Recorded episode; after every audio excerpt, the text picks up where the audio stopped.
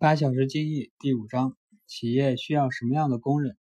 上一期我们说到，需要一个安定的生产，就必须要有一个安定的人机料法环。今天我们就聊一聊企业需要什么样的工人。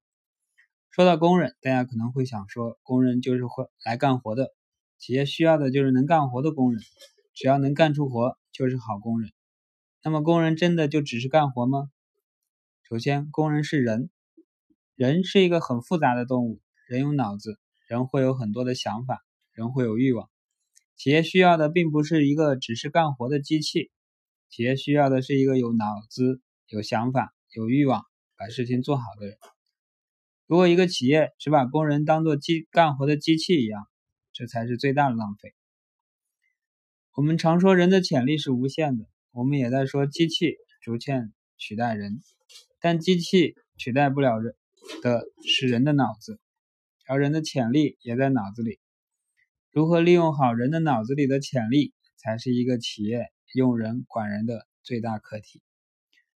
丰田常说造车先造人，丰田也说他们造的不是车，他们是在造人。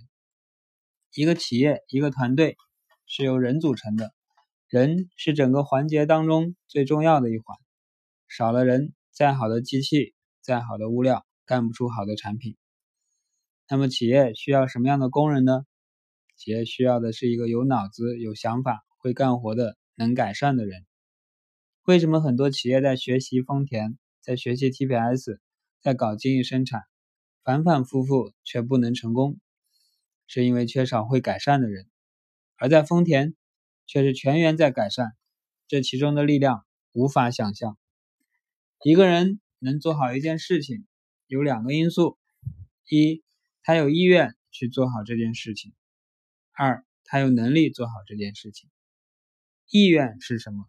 意愿可以是理想，可以是目标，可以是愿望，也可以是欲望。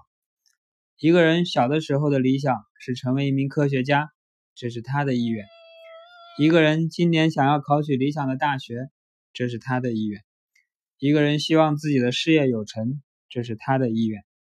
一个工人想要干好这件产品，这是他的意愿。那么能力又是什么呢？能力是这个人努力学习、勤奋钻研，最终他掌握了专业领域的尖端知识，成为了一名科学家。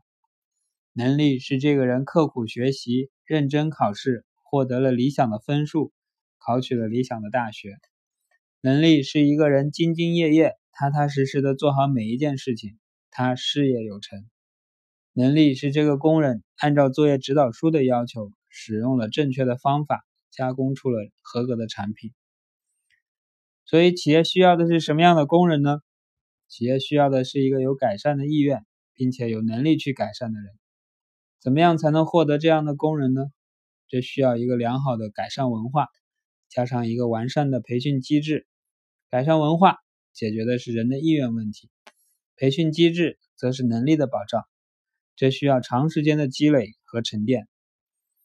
种一棵树最好的时间是十年前，其次是现在。